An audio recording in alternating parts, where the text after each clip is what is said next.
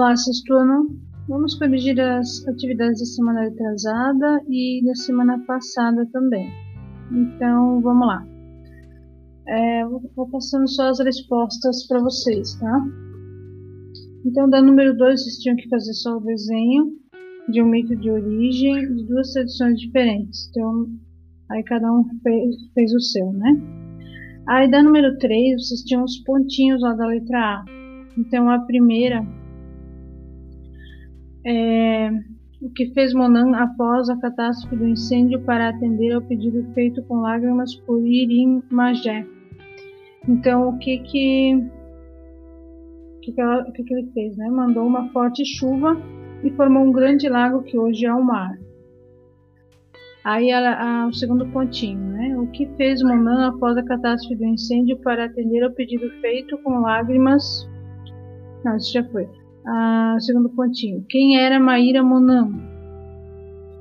É, Maíra Monan era um dos descendentes de Monan. Era imortal, tinha muitos poderes, certo? Depois, como eram os dois filhos de Sumer chamados de Tamanduaré e Aricuté. A pergunta é: como eram os dois filhos, né? Então, Tamanduaré era cuidadoso com a casa, era bom pai, gostava de cultivar a terra. Já Aricuté não se preocupava com nada, fazia guerra e dominava os povos vizinhos. Depois, o que aconteceu com os dois irmãos durante o dilúvio? novo dilúvio, né?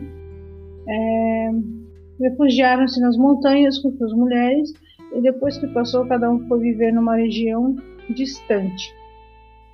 Então, essa ali eram os pontinhos da A. A B pedia para vocês pesquisarem quais os povos indígenas que ainda vivem no nosso estado e encontrar um mito da criação de um desses povos e ilustrar com um desenho. Então, nós temos ali é, alguns povos, né? Nós temos aí o Guarani, o Choclen e o Caiagan. Então, só um resuminho ali, né? É, o mito Choclen ali diz que a criação saiu é, uma parte da montanha e a outra da água.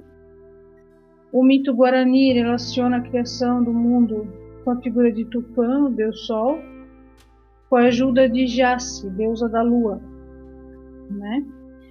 E a C tem um pequeno texto ali para vocês, mas a pergunta mesmo é fazer uma pesquisa para encontrar os mitos que apresentam é, divindades femininas. Então, algumas divindades femininas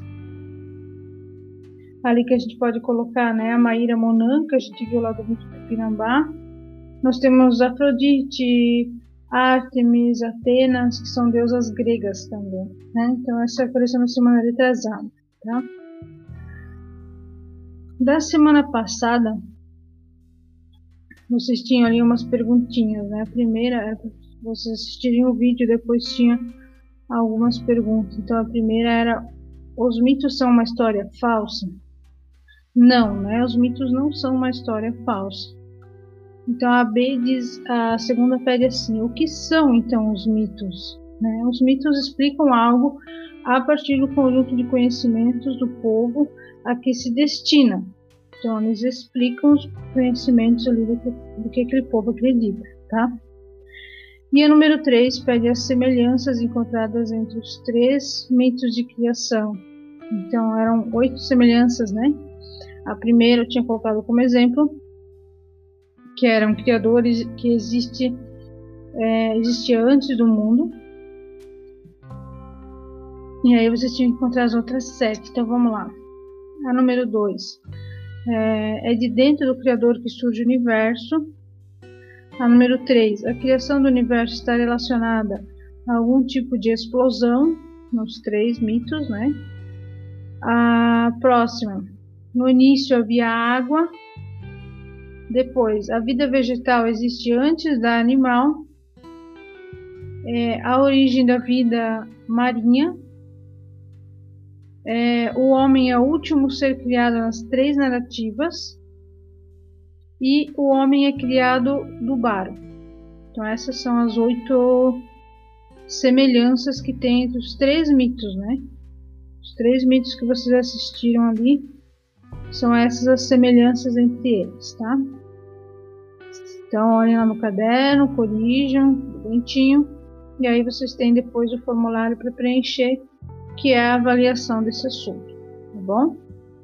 Fiquem todos bem e até mais.